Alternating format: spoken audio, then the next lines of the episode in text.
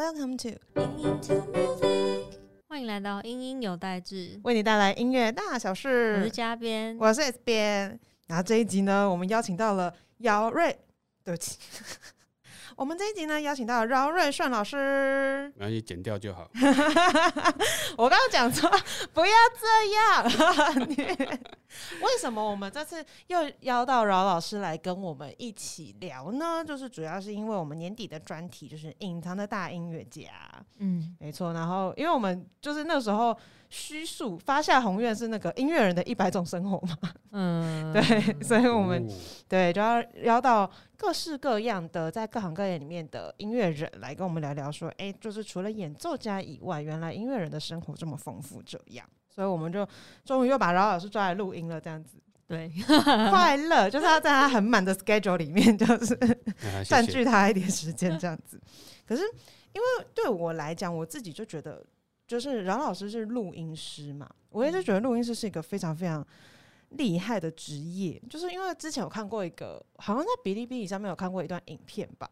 他们就说，录音师基本上大概有一百种面孔，因为他们可能同时又要是呃，又又要录，又是录音师，然后有的时候又是制作人，然后因为通常他们很多人就其实有音乐背景，所以你在听的时候，你可能又是音乐家，嗯，然后你还要当个乐评人，因为你要跟就是跟他们讲说哪里要修改啊等等之类。嗯然后有的时候就是如果演出者就是那个心理素质不够好的话，你还要当那种有没有知心大哥哥大姐姐，就是要开导他们，要当人生导师，对对不对？然后就觉得哇塞，这么百变的职业很不容易这样子，所以就想要来聊聊看说。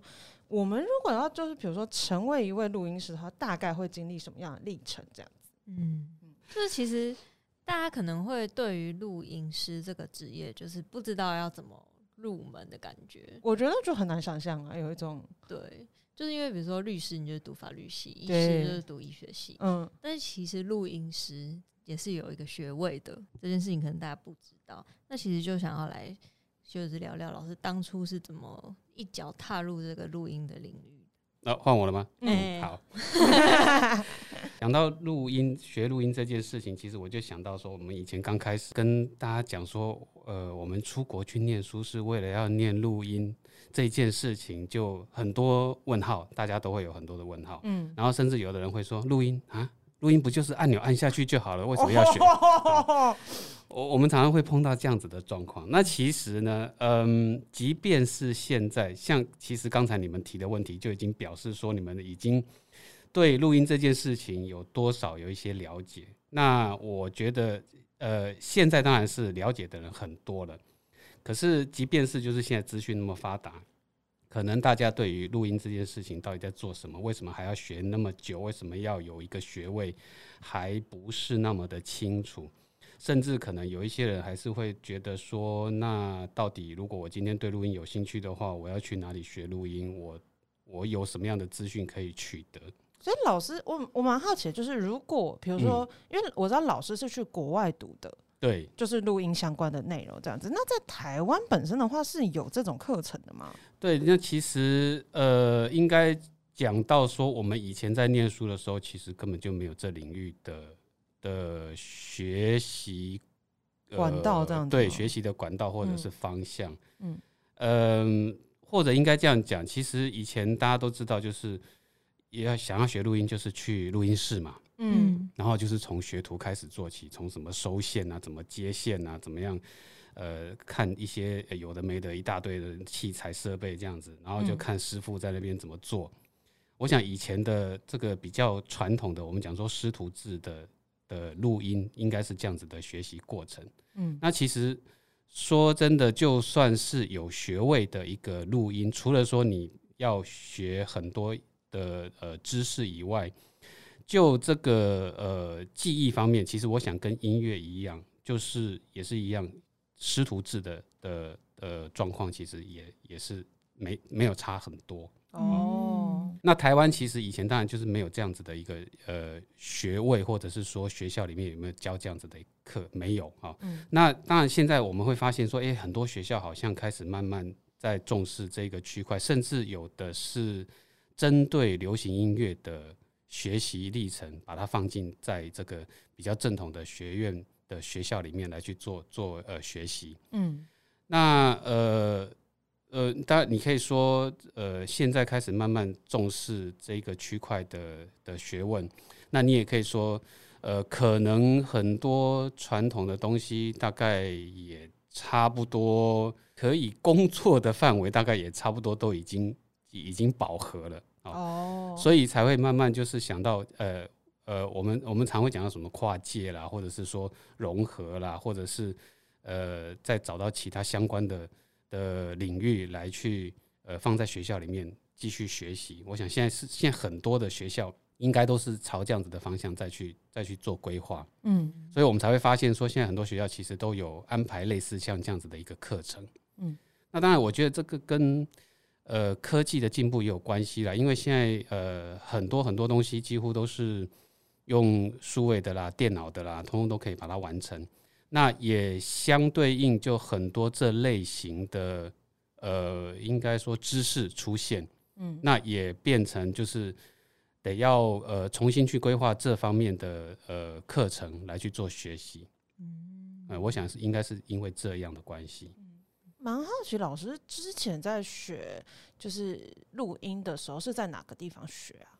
一开始我其实只是想说要到德国去念书，呃，哦因为对对德国的西方音乐就是比较向往的呃比较比较比较偏好啦，所以我就哦想说，哎、我就是要去德国念书。嗯那但是我又想说，呃，去德国念书，可是我又不想学演奏嗯呃方向的一个一个呃学位，所以我就想，那有什么是可以跟呃音乐相关，然后又可以应用到的的呃学习，所以就呃接触到录音这样子。哦，是很有个性的选择耶。呃，应该是说，呃，我会去想说有什么样是跟音乐相关，然后但是可以可以呃呃，简单讲就是说可以是不是在台前，而是在幕后的一些工作，包括像比如说艺术行政啦，嗯或者是说呃录音啊，或者是呃呃做学问的啦等等这些。哦，然后后来选后来就选择到录音对哦。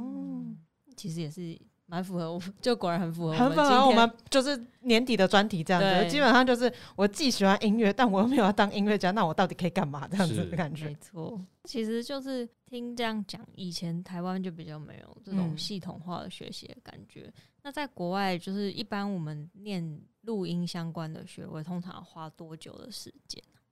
诶，这个要看，因为就我知道，像在美国，呃，其实可能美国不只是录音啦，就是包括像学呃音乐的，不不论是硕士或是博士，他的呃呃会会把时间压缩的比较比较密集。嗯那所以我们常常就会听说，呃，从美国呃念音乐硕士或是博士回来的的老师们，他们大概两年三年就呃就可以拿到学位。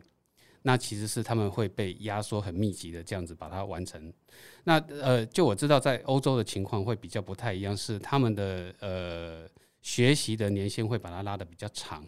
嗯呃呃，就我的例子的话，我我所念的学校音乐院，他们是呃会把课程规划在五年，哦，好长哦。，对，所以呃，不过这当然也是跟他们的这个学习的呃学制有关系了，因为他们的这个五年的学制其实是安排有点类似像我们的大学或者是说艺术学院的一个、一个呃呃类型，所以他们是从高中毕业就可以呃去申请这些学校，或是考这些学校来去来去念。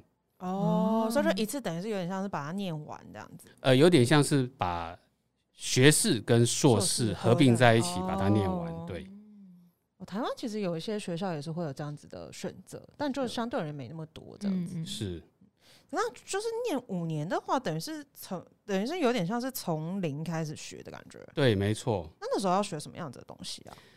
呃，因为这个科系算是比较特殊哦，它叫做 t o m Meister。那嗯，几乎可以讲说，呃，这个科系或是这个名词名称、这个职业、这个嗯等等啊、哦，它是从这个学校才发展出来的。哦，也就是说，它根本就是一个新的职业，也是一个新的词汇，嗯是以前从来没有见过的。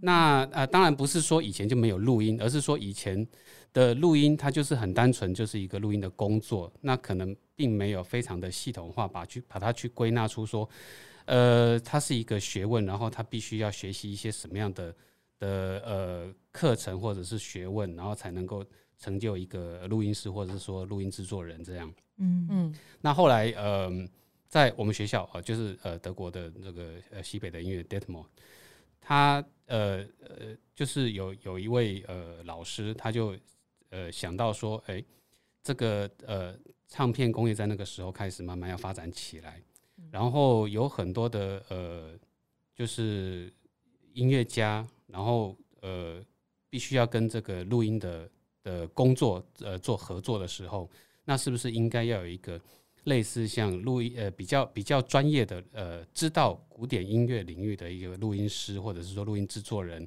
能够来去跟这些音乐家合作配合，然后完成一个呃就是理想中的一个专辑这样，所以才开始有这样的一个。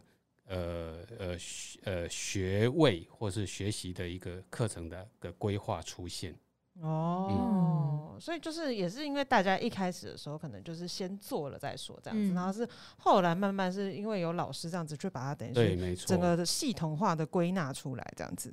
那会就是我其实蛮好奇，就是我们这样子学的话，会需要学到很多机械操作的东西吗？呃，会，当然就是呃，当然也是因为开始会发明一些新的设备，包括像麦克风啦、录音设备啊这些等等。那呃，因为这些东西毕竟是跟呃呃，可以说跟音乐并没有很直接的关联的，呃，反而嗯是跟一些呃呃电学的东西，或者是说机械的东西是有关系的。对，感觉很科技。是，所以呃，就变成这方面的学问也必须得要呃涉略，呃，才有办法哦呃知道说我今天要录一个音，我要做一个唱片，我到底要呃做些什么事情，我要怎么样去操作这些设备，这样。哦，身为一个数学白痴，我要问一个我很关心的问题，就是那如果学录音的话，数学要好吗？呃，数学不但要好，而且是要好到工程数学的程度。我的天，工程数学也太难。了吧！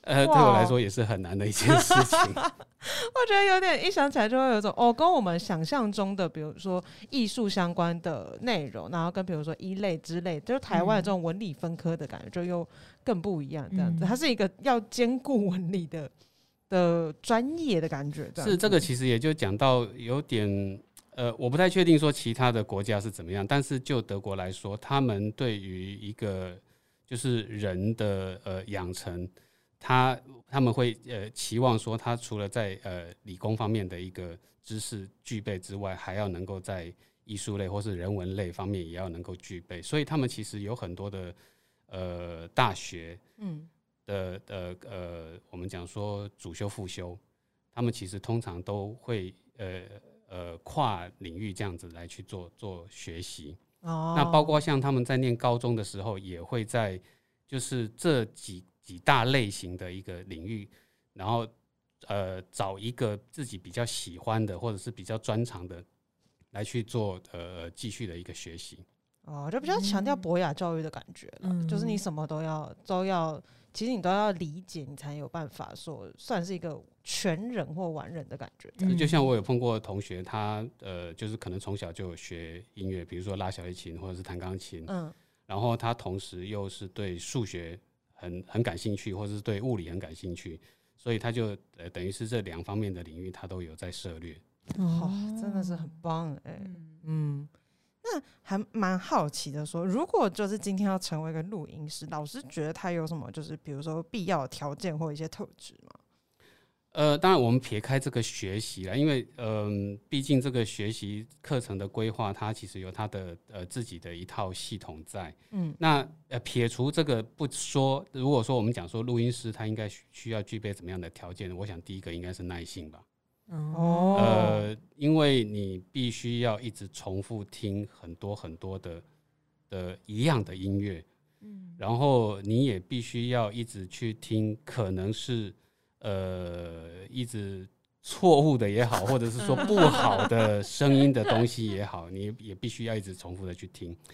那呃，所以呃，耐心是蛮重要的。嗯那在另外一个部分，当然就是你你得要先培养你自己的听觉跟你的呃音乐相关的一些能力。嗯这要怎么培养？我觉得听起来好好抽象哦。呃，这个呃，我想这个也是刚好可以讲到说，为什么我去念的这个学校，它是被呃规划在音乐院里面的一个的道理啦。嗯呃，因为呃，他们所所想到的一个理想的录音师，他是必须得要同时具备音乐方面的能力，所以呃，他们在音乐院里面去规划这样的一个科系，也就是说，呃，来念录音科系的这些学生，他同时也可以接触到这些学音乐的的呃音乐人，嗯好、音乐学生。那呃，所以也就是说，他们在呃课程规划上面，也就跟这些音乐学生是一样的。哦，他也必须得要跟这些音乐学生学习同样的呃，包括什么什么视唱听写啦、主修副修啦，或者是这些音乐史等等这些东西。哦，哇哦，这个感觉等于是有一群人是一起学习的感觉，是是。是，哦，所以刚刚等于是你在这个过程中，其实自然而然就会浸淫在就是都是音乐的环境里面，然后慢慢去练你的耳朵，这样子、嗯听出什么是好的作品，什么是不好的作品。这是没错。当然，我觉得呃，你可能本身也是对这方面是有兴趣的人，才会想要到这个学校，或是才会走这样子的一个一个呃学习过程啦。哦，确实，因为我觉得那个真的是很难呢、就是你要。就是你要到学习到某个境界，然后你真的要去判断说不同的声音到底好不好之类，然后你还要忍受不、就是不好的音乐，我觉得那是一种耳朵暴击的感觉、欸。嗯，对，就是如果是一般人听不出来就算，然后你听得出来，然后你还要反复听这件事情，超级不容易。嗯，可那时候就是前面，因为有说到说，其实这样在学习的时候，其实某个时候也是有比较像是师徒制的感觉，就等于是也是会跟着老师这样子。它是有点像实习的那种感觉吗？哎、对，没错。其实呃，可以这样讲，就是说我们还是会有一些基础的呃课程安排，嗯包括我刚刚讲的音乐方面的课程。那当然，除了音乐方面的课程之外，也有理工科方面的课程，就是包括刚刚讲的数学啦，然后物理领域的电学啦，或者说我们讲说现在很习惯在用的这些数位科技，嗯这些这些的呃知识也都在这个课程安排里面。嗯那除了这些基础的课程之外，我们最重要当然还就是实际操实际操作这件事情。那实际操作当然就会有老师来带。那通常这些老师都是在已经在呃就是呃大的唱片公司啊，或是知名的唱片公司，已经是很有名的录音师或者录音制作人，然后嗯来、来教授我们这些呃实际操作的一个一个实呃实习的过程。哦，所以就会是跟着老师这样一起去录音的感觉吗？呃，有的时候是，但有的嗯时候是、呃你自己去安排，然后由老师来指导。哦，自这己安排是比如说自己找音，就是演奏对，的没错，因为我们就是在音乐院里面，所以我们也有很棒的音乐厅，也有很棒的呃录音室设备，所以就哦是直接呃找学校的学生，这是最、嗯最呃最直接最方便的啦。哦然后来安排一个呃从独奏开始啦，或者室内乐啦，或甚至是有学校的乐团，嗯然后安排一个录音，或者甚至是现场音乐会，然后就请教授来做指导。哦我觉得，我觉得这个哦自主性很高的学习方式。是，没错，没错。嗯而且我觉得很方便，就是你都不用 不用怕找不到人，你的同学就都是你随的录便抓到一音对象。大把这样子。对，是，那像老师刚刚那样讲到，比如说如果是自己筹建的话，我觉得那感觉就是好像又更像，就是比如说制作人的感觉了。嗯，我其实蛮好奇的，就是录音师跟制作人，就是以外外面的角度来看，就会觉得好像有的时候听他感觉很像是同一个人会做两件事情，然后但有的时候会分开，就什么时候会在一起，什么时候是分开的啊。其实这当然就是牵涉到你的工作内容啦，实际嗯的工作内容到底是什么。那呃，这边我就要提到，就是我刚刚讲到的，我们这个科系的名称叫做 Tone Master，嗯呃，应该是说我们这个职业了哈。那 Tone Master 我们要直接把它用呃意义来去翻译这个名词的话，它就是一个处理声音的大师。哦，呃当然讲讲大师是给自己贴金了哦。嗯那呃，其实实际上它就是针对说我们录音工作当中会需要碰到的一些过程，然后来去做的一个呃训练。那这过程当中可能会包括呃，我我觉得要呃，可能用用英文来来去解释，好像会比较清楚一点。嗯，呃，因为我们翻成中文好像都是录音师或是制作人，就是这两个而已。哦，对，好，那呃，比如说我们有我们知道有所谓的 recording producer，嗯。那我们把它翻成叫做录音制作人。嗯。嗯，那这其实跟音乐制作人是会稍微有点不太一样。嗯。录音制作人他就是只针对录音这件事情，然后嗯来去统筹所有整个录音的工作。嗯。哦，那音乐制作人他可能比如说包括呃，就像可能也许大家知道，流行音乐他在呃要当流行音乐的呃音乐制作人，他可能比如说他先去收歌，要去找歌，然后要去找写歌的歌手，然后还要找什么人来唱，然后找什么人来编曲。嗯啊，这个是比较偏向音乐制作人的工作。嗯那录音制作人他当然不需要去找做这些事情，他就是只要 focus 在说，我先现现在就是要开始录音，然后我录音需要用什么样的麦克风，我要呃音乐的内容大概要怎么什么样的走向，什么样的风格等等，这是录音制作人他需要做的事情。嗯感觉就是更专注在曲目的呈现上面，这样子。哎、对，没错，没错。哦，那当然，这个也是看你放在什么样的音乐领域。如果你是放在古典音乐当中，那这个录音制作人他当然就必须得要熟悉古典音乐这个区块的的音乐内容。嗯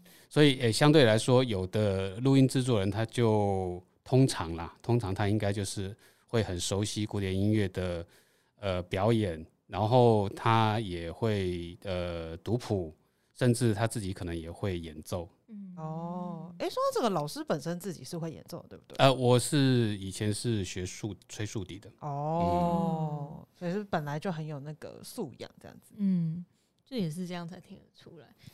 对那当然就是还有另外一个我们叫做 balance engineer，这个就是比较像是在整个录音呃专辑的呈现上面 focus 在整个呃呃音乐呃应该是说声音跟音乐整个呈现出来的整体的一个一个声音的概念，这是由这个 balance engineer 来去我们叫做平衡录音师了，来去哦来去来去同整的。嗯那当然还有还有再细分的话，就还有还会有一个叫做 recording engineer。那这个 recording engineer，他可能你可以把它简单的讲说，他就是按按钮的那一个人，嗯然后架麦克风的那一个人。哦，那他所以他会比较专注在器材的呃设定上面，所以他可能对器材的熟悉度会比较高。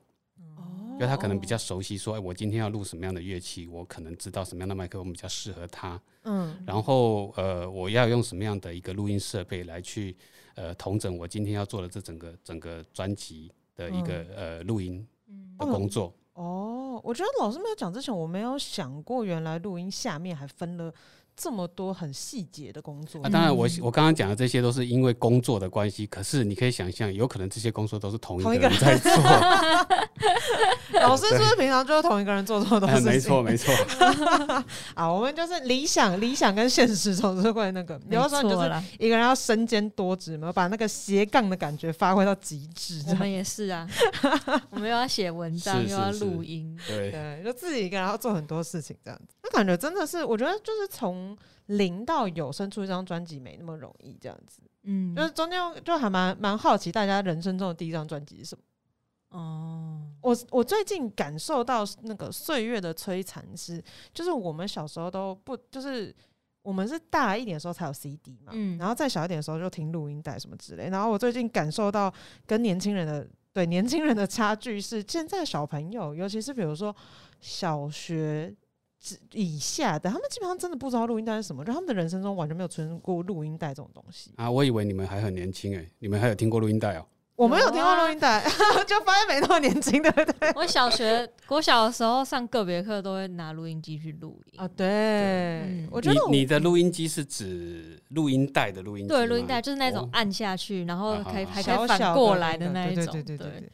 我会觉得，我觉得我们刚好是在一个中间带，就是我们刚好嗯看过以前的东西，然后在我们成长过程中，这些东西慢慢消失，这样子。嗯然后，所以我上次跟一个，我记得是小学生吧，嗯，聊天的时候，他真的不知道什么是录音带。他说他们家连 CD 都很少啊因为就是现在都是那个啦，现在啊都直接都串流的啊、没错没错，对对那你的阿嘉宾的第一第一个专辑是什么？你记得吗？我记得我幼稚园的时候有两个就是录音带是我最喜欢听，嗯一个是那个徐怀钰的，哦那那时候有什么怪有怪兽那个，哦，小朋友都会听那个，对，然后还有另外一个个是张惠妹的，哦嗯，就是什么三天三夜之类的吧。哦，我也有一张是张惠妹的，我第一张花钱买的专辑是张惠妹的。然后反正就是小时候幼稚园的时候就很爱播，然后就会在床上跳来跳去。啊，快乐！因为我嗯我我记得我们家小时候就是张惠妹是我第一张自己就是自己求爸爸妈妈就是花钱买的专辑，然后在那之前就是我们家就是也是那种全套的那种什么莫扎特啊，就是啊就莫扎特、巴哈之类这样一套的那种音乐的专辑这样子。嗯，对对对，哇，好幸福哦！对啊就是我觉得是就是爸爸妈妈的，我也不知道是阴谋还是计策，就是他们很希望我可以经营在这个过程当中。哦对，但女儿没有特别听出个所以然。老师还记得自己的第一张专辑什么吗？哦，我这个恐怕很难 回忆起来。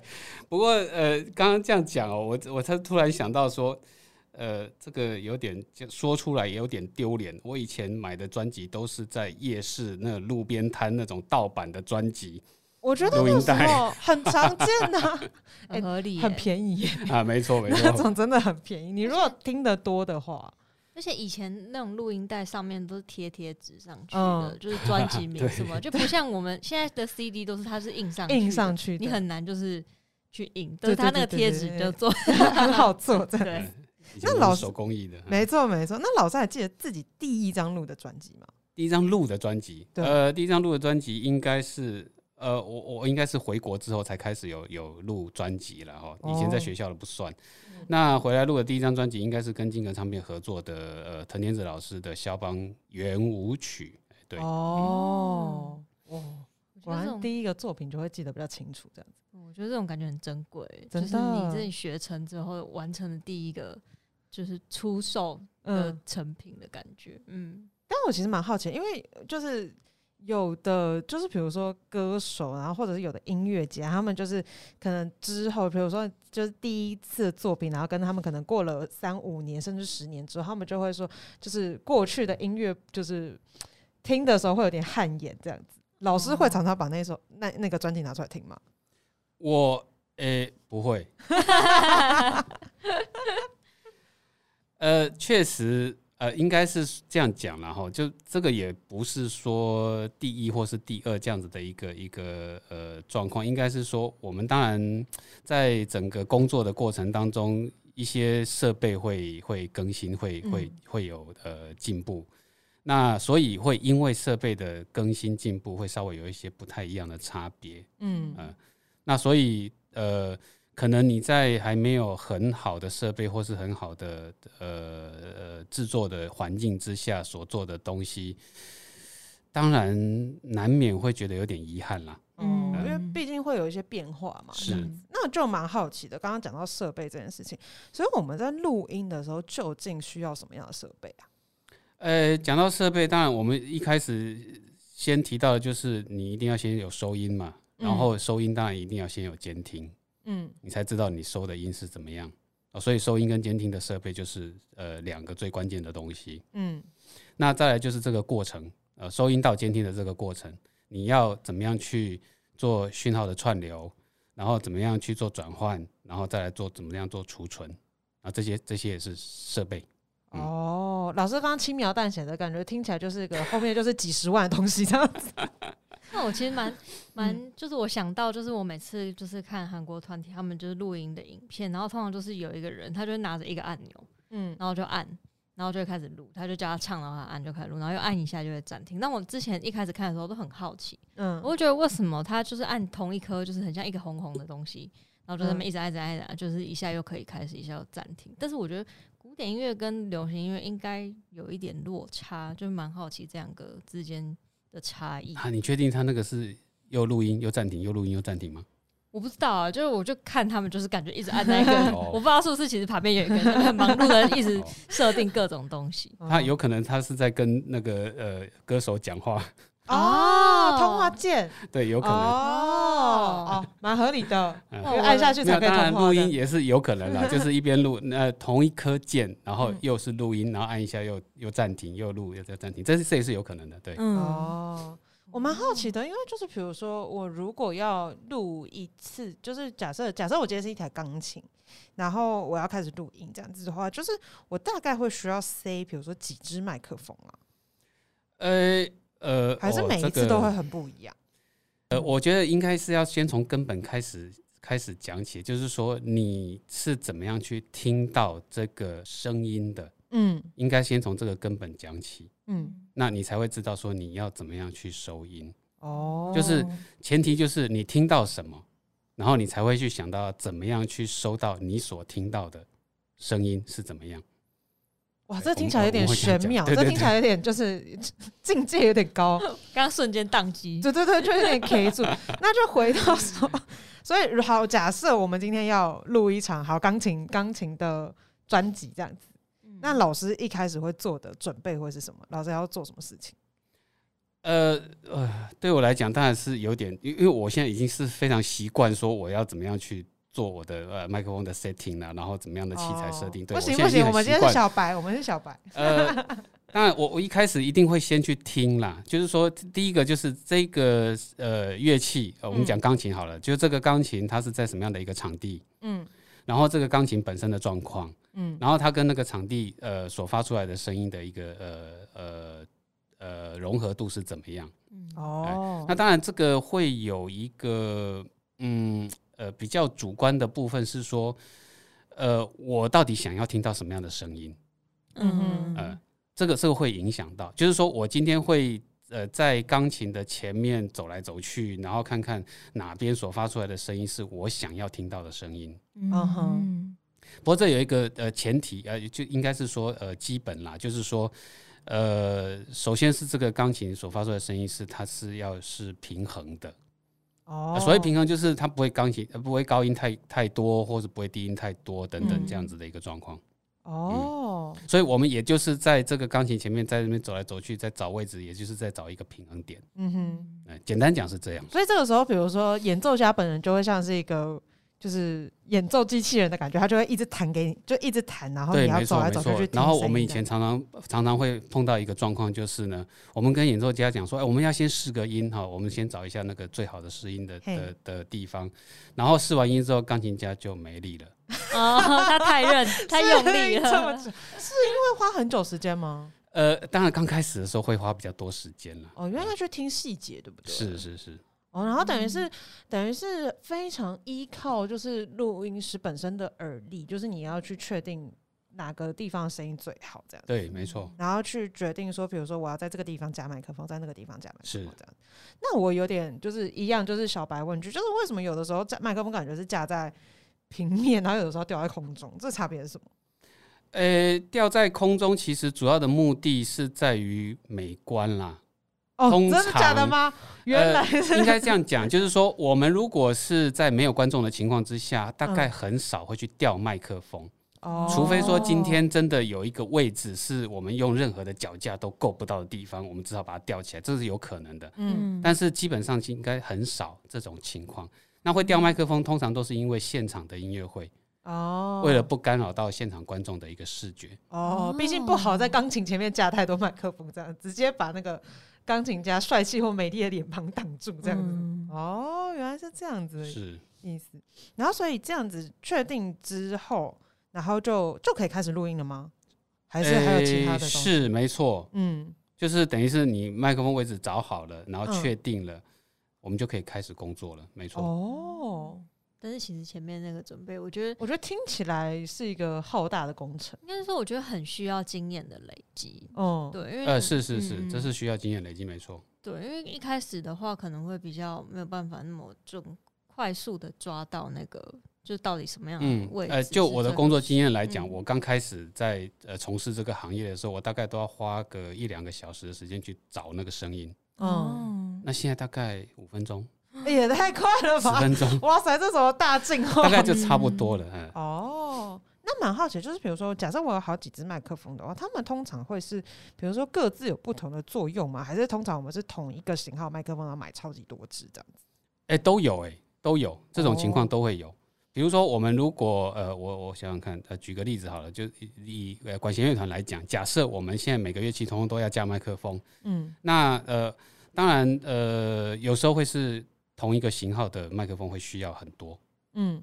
那呃，比如说呃，以流行音乐来讲好了，可能有一些歌手他呃喜喜欢什么样的一个麦克风的音色，嗯。嗯、那当然就会用有又会有不一样的一个一个麦克风的选择出现，这样。哦，那就是我们开始，比如说我们录的时候，我们试录的时候会需要当下，比如说录音师跟就是演奏家本身去确定那个声音的呈现嘛。对，这个其实应该是要的，有时候当然哦，会被忽略掉，但是这个是应该是必要的一个工作。嗯哼，你还是要让演奏家确认一下，说，诶，他演奏的东西从这个监听里面听到的，是不是跟他的演奏有什么样的落差？哦，哎哎、诶我这样讲好了，应该一一定都会有落差，而是说嗯那个落差不要太大。就我刚刚就在想，就是感觉就是用来听的这个器材也很重要，是没不然就是错没错，你其实收到很棒的声音，或是它其实是怎么样的一个形状的声音，可是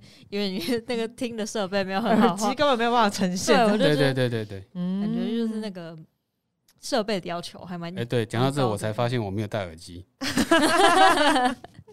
没事，老师都知道自己的声音听起来怎样。因为像我们自己刚开始录音的时候，我觉得，我觉得我自己听到自己的声音就觉得蛮恶心的。真假？其实很多人都这样我也是啊。老师我想这个人这到底是谁啊？讲这是话那么难听。自己的声音，就是我觉得一般讲话的声音，跟我耳机听到的声音，我觉得我耳机的声音又在，对我真的觉得蛮恶心的。我是现在才慢慢有克服那个恶心感。是哦，哦，就是有一种，因为自己听的声音，我觉得听起来会比较粗一点，然后那个共鸣又比较呃饱满一点的感觉，因为毕竟是在你体腔内的共鸣。对，没错没错。对，然后嗯但你如果自己通过麦克风的时候，我觉得声音就听起来，我自己的声音就会听起来扁一点又高一点，是我就觉得我自己听起来没那么舒服。这样子，是我蛮好奇的话，音乐家会就是他们听自己的演奏会有这种感觉吗？也会一定会。哦而且其实我们我们甚至可以讲说，音乐家他演奏的时候听到的声音，绝对不会是我们听到的那个样子，哦而且跟观众听到的也会不一样。嗯对，真的对所以其实音乐家他们在舞台上表演的时候，他们还也是必须得要去适应，就是适应那个舞台，然后适应观众到底听到的声音是究竟是什么样子。所以有很多音乐家，他们其实也会找呃，就是呃同行或者是好友来去观众席帮他们鉴定一下他们弹出来的声音是怎么样。哦，这真的是一种演奏各自解读的感觉。因为我以前就是考试啊，或者是比赛什么的，就是在练习的时候，通常练到一个阶段的时候，就会自己把自己录，就是拉的东西录下来听。嗯，然后我每次都觉得很难听，就是就是我大概可以想象，嗯，对我这就像你可能会觉得你讲话的声音很难听，但是没有嗯用到好的麦克风，哦，原来是这样吗。师说设备的问题，设备的啊问题，不是不是我的那个，问题。不是公，笑死了。那这样子，我们就是哎录录了，然后就是就是花了一些时间，然后都确认好，然后开始塞，然后也就是正式录下去了之后，嗯，其实我们要就是怎么样可以去知道说，到底怎样算是一个好的录音，就是好到底是要怎么样定义？说好的录音吗？对啊，对啊，这真的是很难定义啦。呃，嗯其实呃，最一般的定义就是说我喜欢的就是好的，嗯啊这是最一般的蛮好的，对蛮快乐的。嗯，那呃，当然，你如果说就比如说发烧者来看，发烧发烧，哎、人家什么呃，发烧友哈，嗯嗯嗯，发烧友的角度来看的话，他们当然有他们的一套的一个呃模式啦，就是说他们会觉得，嗯、什么样的，嗯，我想简单讲，就是什么样的频率有特别的。呃，有利或者是说特别的明显等等，这些可能对发烧友来说才会是达到一个发烧的程度。嗯那这就就会牵涉到他们所谓的好的录音，大概就是会必须得要符合这样的一个条件。嗯。嗯。哦，因为我真的有的时候看到那种就是很认真收藏的人们，就是那种真的很专业、很专业的乐迷，但他们会讨论说，比如说，呃，他可能同一个演演，应该是比如说不同的演奏家，然后可能同个乐曲，然后不同的录音版本，然后中间有什么嗯差异，什么什么之类的，嗯，然后我就觉得哇塞，这个到底要听到什么样的程度才会？才会有这种感觉啊！我觉得很惊人呢。我我自己倒是有一个经验，就是说，呃，真正很发烧的录音，就是说我们讲它的各方面的条件都都达到很好的水平，嗯，呃，其实它可能不是那么耐听，哦，怎么说？呃，就是说它会让你呃有有一有一种呃发烧友间的一个俗话叫做会让你流耳油，哦，这个就是耳朵会流出油出来这样子的一个一个录音，感觉听起来有点腻。那呃，嗯。那呃，你可以讲说，因为你呃非常的好像呃要专注在这个这个，我我讲的是你的听觉了哈，嗯要非常专注在这个发烧的录音上面。嗯，所以当你听完这个录音之后，你可能就会觉得哦好累哦，哦。你可能就不会想要再听第二次。嗯。不是说它不好，而是说它会让你觉得很累。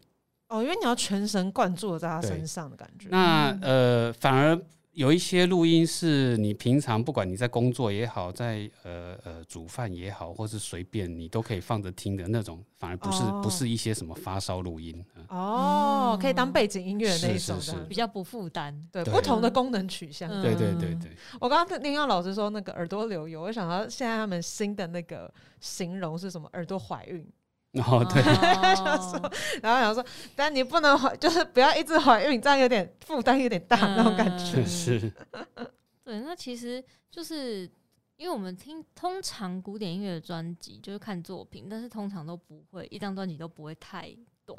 嗯，对，就会蛮想知道说，通常我们录制一张专辑都要花多久的时间？诶，你要看是哪个年代。如果是古时候，就是三分钟。嗯，那因为古时候最多只能录三分钟。哦，器材限制就对了。哎，对。那呃，后来开始有了我们讲 LP 啦，就是那个呃长播放的黑胶。嗯哼那长播放的黑胶，因为它也受限于它的 size 大小啊，然后然后它的那个长度，所以大概也是差不多一个小时，就是两面加起来一个小时的长度。哦，对，嗯那但是后来 CD 出来之后，呃，有一个说法哈，就是说 CD 的长度，现在的 CD 长度是卡拉扬所定下来的。哦呃，，他怎么定的？他就是他演奏的贝多芬第九号交响曲多长的时间，刚好那个 CD 是那么长的时间。哇如此霸气耶！我的不过这个我不太确定它的真实性啊。不过这个嗯流传是非常非常呃呃非常已久了哈。嗯那所以后来 CD 定下的规格就是七十四分钟。哦嗯，那不过我们一般在录专辑的时候，其实是不太会录到那么长的时间啦。嗯嗯，那如果我们要假设我们真的录了一张一个小时的专辑，那我们背后大概都要花多久时间去录制真正的工对时这样。呃，这个其实也会不太一样，会因为因为音乐家也会因为场地，然后会因为准备的工作，所以会稍微有点不太一样。嗯不过我们一般都会抓三个工作天啦，从早到晚的那种工作。诶、差不多应该是说，呃，我们讲一天八个小时吧，这样讲，嗯，哦，那就是包含可能准备这样子，还是就是开始录要录三，天？呃，你你所谓的准备是指什么器材吗？对啊，对啊，对啊。呃，器材准备 setting 大概就是一个小时而已了。哦，这就大概是录三天这样子。听起来就是好累。对，我觉得听起来好累。但这就是会是就是等于是呃我们在额外录这样，然后但我们有的时候又是现场录音。你说音乐会吗？对啊，那现场录音的话，就是录完就就没了，对不对？对，当然。哦，嗯也不太可能会有补录的机会的。呃，不过我可以讲一个呃，诶、这应该算这算秘密吗？也不算公开的秘密。嗯呃，所谓的现场录音，呃，我们其实有一个有一个名词叫做呃 concert mitschnitt，这是德文了哈。嗯。呃，他就是说呃音乐会现场音乐会，但是是有经过编辑的。哦。哎、所谓经过编辑，就是说你可可能会拿彩排的素材来去做编辑。哦。像现在我就会做一些这类型的工作。嗯。哦。就就有一些有对有一些嗯。音乐会，他可能在彩排的时候，我们就先录下来，嗯。然后在现场，如果万一真的有什么呃吐锤的地方，或是刚好放炮的地方不太好的地方，然后嗯彩排的时候有，我们就可以把它补进去。哦，那所以就是现场录音跟就是我们比如说在音乐厅里面录音，然后是不是还有一种是音在音就是录音室里面的录音？对，这个当然是要看你的呃，第一个当然是要看你的形态，嗯然后再来再当然就是看你的空间。哦，嗯你的形态就是说，你现在这个是卖票的音乐会，或者是你是没有观众的音乐会，嗯呃呃不不是音乐会了，就是没有观众的一个情况。嗯那当然没有观众的情况，我们通常就是呃简单的讲，就是说你可以重来。嗯，那可以重来的话，它其实就可以把它当成是一个录音室录音的概念，哦，它就不是一个现场。因为我觉得有时候有有人会呃搞混，就是说录音室录音就是一定要关在录音室里面录才叫做录音室录音，不是。嗯哼，啊因为他的他场地有可能是在音乐厅，嗯他虽然不是在录音室，但是他就是把音乐厅当成是一个录音室来录音。哦，了解。真的，我想我蛮好奇，是不是其实真正在录音室里面录音的反而没那么容易呀、呃，应该这样讲，古典音乐大概不会有在录音室录音的完完成品。哦，以前我有我有听说过，嗯而且那个就是按照流行音乐的一个模式，比如说我们讲说分轨录，嗯就是呃今天可能先录完小提琴，然后再来录完中提琴，再录完大提琴，然后最后再来录什么木管，然后录鼓，有有过这样子。嗯但是你们可以想象，这个应该就不是古典音乐了吧？对，蛮怪的。它就不是嗯一个、呃呃怎么讲合奏的一个一个东西了。嗯，这个比较比较像是流行音乐在做的工作。哦，就等于你说录完之后，我都我只是收收集到这些声音的素材，然后再想办法把它混在一起。对没错哦，但概念就不太一样。对，不太一样。那录完音之后，就我真的就是，哎、这样我三天结束之后，录完音，然后收到这些声音之后，就是接下来要做些什么事情啊？呃，以古典音乐来讲，我们会花三天的时间，就是因为呃，你准备的这一套曲目，我们一定会录很多次。嗯当然，这个所谓的很多次，并不是一定从头到尾，从头到尾不是这样，就是说我们也会挑片段，然后来去收集我们所想要的一个呃素材。那等到这三天结束之后，当然我们就要把这些想要的素材，统统把它汇整在一起。嗯，对，这就是后面的工作。哦，所以会整在一起的话，是需要自己去剪剪辑吗？，对，没错。那是这件事情的话，是会归在比如说，就是是录音师要做的事情，还是是到后面就是又有额外的后置的？呃，以古典音乐来讲，通常都是录音师就是兼这个剪接师。哦你会去看，就是有一些呃古典音乐的唱片，嗯。它如果有细分到，比如说我们刚刚讲的 recording producer，嗯。然后呃 balance engineer，然后嗯。recording engineer，、然后最后还有一个 editing engineer，嗯。你会发现就是常常 recording producer 他就是兼 editing engineer，哦。这样的一个工作，嗯因为他自己是现场的一个制作人，嗯。他很清楚就是哪一些段落是他要的，哦。所以剪辑的工作也就是他自己要做。嗯。哦，蛮合理的，嗯。嗯好啦，那就我们这样大概可以，我们已经走过了，就是哎、我们一开始塞机器，就是从那种就是如果是我们去塞，我们可能要塞塞它个三天三夜，老师基本上十分钟可以解决，然后录了三天，然后最后剪辑完，这样就是完成了等于是一张专辑的感觉，这样因为校长兼撞钟的 的的的概念，我觉得很适合那种，就是你真的就是怎么讲，就是你兴趣比较广泛，然后你又可以真的身兼多职的，我觉得还蛮适合从事这样子的这样子的行业的。就是你可以，就是每个事情都做好。我觉得他对于就是整个工作的要求其实蛮高的。嗯就是你要每，而且因为你在每个阶段，其实要考虑的面向不太一样。嗯对那我就蛮好奇，就是接下来就是来到了录音室的快问快答时间。很好奇，在录音的时候最讨厌收到声音是什么？诶、其实很笼统，简单的讲就是不该有的声音啊。会好，那那那接下来就要往下，我会收到什么不该有的声音？呃，第一个最讨厌就是空调了。哦哦因为台湾有很多的场地，其实空调的声音都是没有处理好的状况。嗯那嗯当你在这个呃音乐会的现场当观众的时候，其实不太会去注意到这件事情。嗯，可是，在录音的时候就没办法，你就一定会去注意到这件事。哦，好烦哦，天哪！所以，举凡全全国的呃文化中心都是不合格的 空调。空调太大声，对那那那要怎么办？要把它关关掉掉？吗？呃，我们有对，没错，我们我们呃常做的事情是把它关掉。哦那当然，现在因为科技的进步，所以我们有消除噪讯的这样的一个呃呃工，那那叫什么呃设备，可以可以来去完成这件事情。啊哦，但是我还是要强调一件事情，就是说，即便是今天有呃科技可以帮你解决消除噪讯这件事情，可是它相对的也会呃损耗掉你的一些该有的声音。哦，对，就无可避免。是，对，就是这就是一个取舍，这样，所以就是空调会是一个还蛮大的干扰。还有其他的声音吗？演奏家本身呼吸声会算是一种干扰吗？呃，呼吸声要看呢、比如嗯说我们知道很有名的呃钢琴家顾尔德，嗯他会一边弹琴一边唱歌。嗯那这个唱歌的声音，呃，以前会常常被拿出来当做是一个话题，嗯，就说哎、听他的唱片，呃好像在听恐怖片一样，一直听到有人在唱歌。嗯，对，可是其实这就变成是他的一个特色。我嗯我是哦觉得，只要这个东西没有去干扰到你的音乐本身，嗯当然这也也见仁见智了。因为我常碰到音乐家，就是说他听他一直听到他的呼吸声，嗯，那对我们来说，我是觉得哎、这个是可以接受的。可可是对音乐家来说，他觉得他呼吸声太大，啊所以这个当然也是会有一些有一个呃见仁见智的一个一个状况。不过呃，原则上就是不要去影响到音乐，我觉得是都可以接受了。哦，翻谱的声音就会有点影响音乐啊，翻谱当然是一定不行的。啊 那我怎么办？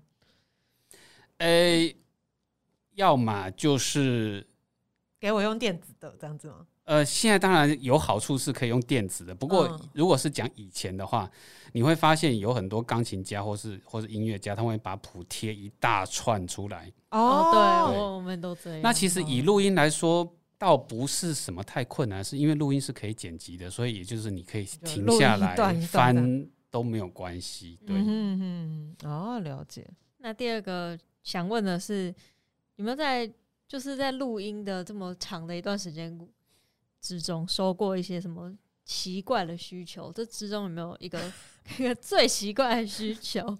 呃，其实我好像呃在录专辑是没有碰过什么特别奇怪的需求，但是我倒是曾经有接过一个 case，嗯诶，就是有律师拿嗯他的证物来要我帮他处理，什么意思？什么意思？就是他可能有录到一些，就是呃可以当成他在呃法庭上的证物，但是那个、哦那个东西听得不是很清楚，然后希望能够、我能够哦帮他处理，听得清楚一点。哇哦，感觉是哇，这个好重要哦。那那那老师有有把把它弄得更清楚？呃，其实我有点忘记了，但是、呃但是这个这个倒是蛮蛮特别的一个、一个都很印酷象。哎嗯。刚刚脑中瞬间就脑补了很多可怕的画面，我刚刚就想到对那种各种 各种各种刑事案件，然后什么嗯。X 调查，也有可能是民事案案件进行件啊哦，也是有可能。哎呦。哎呦，那蛮好奇，会会有音乐家是，比如说他需要，比如说一一就是可能一个月，就是可能一个乐句或什么之类，然后一直反复反复要重新弹或什么之类的吗？呃，有啊有啊，那这样子会、呃会被归为奇怪要求吗？还是这是很自然的一件事情？没有，这个本来就是很自然一件事情，你会要一直反复弹。当然，反复弹的原因有很多了，哈。嗯呃，最最常见的当然就是因为呃呃技巧的关系过不去，好，嗯所以他可能必须一直要重复。那但是有一些是呃对于音乐的要求，嗯。呃有一些音乐家他会觉得说他当下弹的这个句子他不是很满意，嗯。所以他就要一直重复，一直重复嗯。啊、一直等到他哦。满意为止。嗯，那接下来就是来到了设备的问题，因为我想象中感觉录音师，因为毕竟你就是听了这么多东西，然后就是感觉设备也会越买越高级这样子。嗯，于是乎，就要问一个非常市侩的问题，请问最贵的一支麦克风多少钱？呃，其实我不是很清楚最贵的麦克风是多少钱，但是我以前有看过一个笑话，嗯呃，就是在讲呃录音的书里面所提到的一个笑话，嗯就说有一对夫妻，嗯呃，有一天太太发现家里的车子不见了，他就问他先生说：“哎、我们家那台车去哪了？”他先生告诉他说：“我拿去换了一支麦克风。救命！哦会会这么？贵吗？”会，哦、呃当然那台车你要看是什么车啦啊，也是蛮合理的吧。吧？Toyota 跟 如果是哦有差有差的，一般来说，对我们来讲，十几二十万的麦克风就已经很了不起了。哦，那会像会就是我其实不太确定，因为它它算是工作器具，可是因为像我觉得像比如说有些在玩摄影的啊，那种嗯镜头就越买越好，越买越是是，好这样子。没错没那像。录音室的话，也会有这个就是默默的追求吗？呃，会追求设备的人就会，哦哦，，也是看个人。对对对。嗯那这样子的话，下班的时候还会需要听东西吗？呃，我会啦，我不知道其他人怎么样，但是我会，因为我会呃，就是还要再去不同的地方去检视我录下来的东西怎么样。哦，所以是会反复听自己的录音作品这样吗？呃，倒没有到反复听了，但是就是会还是会需要一直去听。哦，那空余的时间还会想要听，还会想要听，就是各式各样的古典作品之类的。哎、会耶，只是说时间当然就比较少。像嗯我现在的状况，就是只有在开车的时候才有可能听到音乐。哦，这我想到我之前问过我小提琴老师，嗯就因为像我搭车就一定都要听歌，不然我嗯就会觉得很怪。然后我们那时候老师我就有发现他搭捷运都不会听嗯，音乐什么，然后我就问老师说为什么你搭车的时候不会想要听歌音乐啊什么的，然后他就说我觉得我平常上课听的已经够够多。没错，其实我觉得大部分音乐家是这样子，他们平常练琴就已经练的很多，或者是上课的时候就已经听了很多，嗯，所以他们休息的时候就不可能再去听什么任何的音乐。啊。真的会累啦，而且你要想，老师听的也不一定是多好。多好听，是，虐待这种虐待的感觉，这样子。对，那不要说不好的。最近最近老是听到一个觉得最不错的专辑，有没有一个推荐的？呃，我本来是要讲说是，当然是我录音的作品，当然可以，当然，当然，那个 不是因为我录音的作品我最熟嘛，我一直听，一直听。对不过呃呃，我倒是可以讲说，我最近有听到一张专辑，其实那是我以前就有的专辑，只是我现在才有机会把它拿出来听，是嗯 Linkin Park 的的一个专辑，哦叫《猎捕行动》。嗯，哦呃，吼，我是觉得还还蛮蛮不错。不过我要先先我要先讲，就是说我并没有很认真的再去研究这张专辑什么样子，我只是在开车的时候把它拿出来听，哎，觉得很不错这张专辑。这样，天团，我爱他们，哦他是我永远的爱。嗯那蛮好奇，老师平常就是听音乐，就不是在工作的时候听音乐用的耳机是什么？什么？我听音乐用耳机其实就是很普通的手机的耳机，哎，真的假的？对啊你可以忍受那个音质，呃，其实还不错，尤其是还不错的啦。真的假的？哦哦，那我自己当然有另外去买一个无线蓝牙的耳机了。嗯嗯哦，那我超我超级无法忍受一些就是声音听起来很扁，就是很平的，耳机耶哦因为我很喜欢听一些就是节奏很重的音乐，像什么饶舌音乐或是摇滚。很扁的，是不是？那后面的贝斯就听不太到啊。对，哦然后我就会觉得啊，这什么鬼？那我就一定要买那种有加重低音的。哦因为我基本上木耳，所以我就是我基本上只分听得到声音跟听不到声音，就是好 哦，耳机走这两种状态这样子。我有时候这个当然是你要有比较才会知道差别在哪里啦。哦，对嗯，那最后就是要就是为广大的听众朋友来问的问题是：如果我今天想要成为一位录音师，然后或者是我想要投入这个录音的这个产业，因为其实刚刚讲到不只是所谓录音师，因为录音师这个这个职称背后其实本来就有非常非常多很细很细的相关职务。这样子，我如果真的想要投入这个产业的话，我可以做什么样的准备或者是练习呢？如果是以前的话，我会说你要找到一个金主；啊好合理哦，现在的话还是一样，你要找到金主。哦，这这么烧钱的吗？呃，倒不是啦，因为以前要找大金主，现在找小金主就可以了。啊 为什么金主这么重要？呃你说设备，然后跟就是要是啊，是啊，当然啦，哦因为我我想录音这个工作，应该很少人会像是去上班打卡这样的一个状况，说我今天就是只要带个笔电或是带个什么，我就可以去上班，很少吧。嗯大部分的录音师应该都有自己的设备了。哦，那就是工欲善其事。没错，就是要默默默默把它累积起来，这样子的感觉。是，好啦，那我们今天的节目就差不多到这边，因为我们就是听到了非常非常多关于录音背后的一些小工程，这样子。我觉得就是真的是今天跟老师聊之前，我对于录音室的。对印象非常的扁平，就是我真的就想他一个人，然后就是前面只是操作很厉害的机器这样子，嗯然后不知道原来后面有这么多各式各样的美美嘎嘎这样子。嗯不知道听众朋友们听完之后，诶，有没有对于这个产业有更多的了解？嗯就如果你们有更多的问题或想要问，或者是有更多好奇的事情的话，也可以留言告诉我们，我们就是在帮你骚扰老师这样子。没错，没问题。好啦，那我们今天的节目就到这边告一段落喽，我们就下集再见啦，拜拜。拜拜。